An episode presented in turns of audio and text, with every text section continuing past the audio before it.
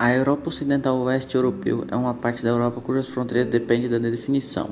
Essas fronteiras, no entanto, estão sujeitas a consideráveis flutuações e sobreposições, o que dificulta sua diferenciação.